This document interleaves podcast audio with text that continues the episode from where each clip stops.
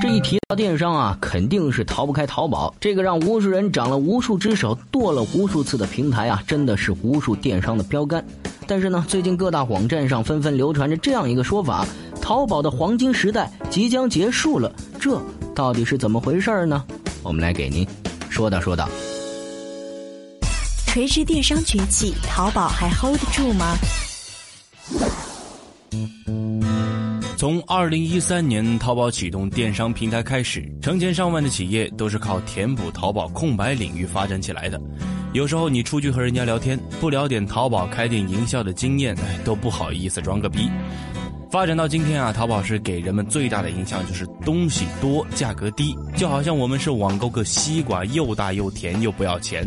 淘宝满足的大多是最后一个，至于大又甜嘛，呵呵，你懂的。这其实呢是违反商品价值规律的。在过去呢，商业渠道匮乏、信息不对称的年代，淘宝这种大平台的模式或许可行。但是现在呢，平台并不拥有产品，对产品没有话语权。好的商品消费者都喜欢，所以大家一起卖，都是卖一样的东西，靠什么竞争呢？还不是靠价格吗？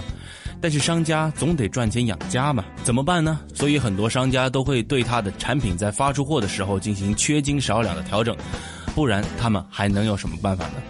但是随着收入水平的提高啊，几十几百块对于消费者来说并不能形成很大的吸引力。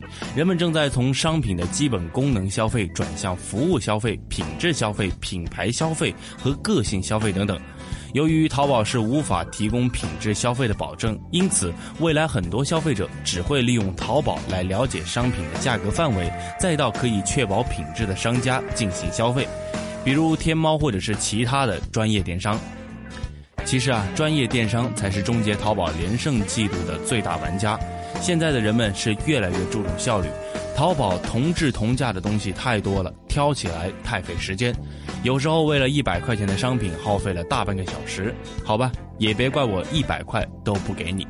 你说买我个小短裤，本来是准备买完就走了，结果搜索关键词以后，还得从一大堆九块九包邮的地摊货里去找，这用户体验会好吗？所以啊，在各个垂直领域，专业电商他们就出现了。比如说，用户在淘宝买不到价格低、质量好的品牌产品，市值百亿的唯品会就出现了。旅游度假在淘宝上是管理非常混乱，于是市值好几亿的携程和去哪儿他们就出现了。淘宝是无法提供品类齐全、有保障的电子产品，于是它的最大竞争对手京东就出现了，市值目前是已经超过了四百亿美元。越来越多的专业电商平台是开始填补淘宝的空缺，再加上 O2O 概念和微电商模式的兴起，淘宝这种平台电商的蛋糕已经是被瓜分了不少。好吧，既然说到了 O2O，那咱们也来聊一聊。现在无论是经销商还是厂商，都会尝试着打通 O2O 的环节。如果品牌做大了，商家就会将电商平台迁移到移动互联网的 APP 上，不但是成本低了，而且还可以收集到用户消费习惯和偏好这些有价值的数据，是可以开发更多商户需要的产品。在未来，基于微信的 O2O 模式、移动电商模式、社区分享模式将会是呈现爆发式的增长，这也会成为传统企业和电商新人的切入口。在2015年，这种趋势正在逐步加强，对于电商平台的冲击也会逐步显现。淘宝高速增长黄金时代可能真的要 game over 了。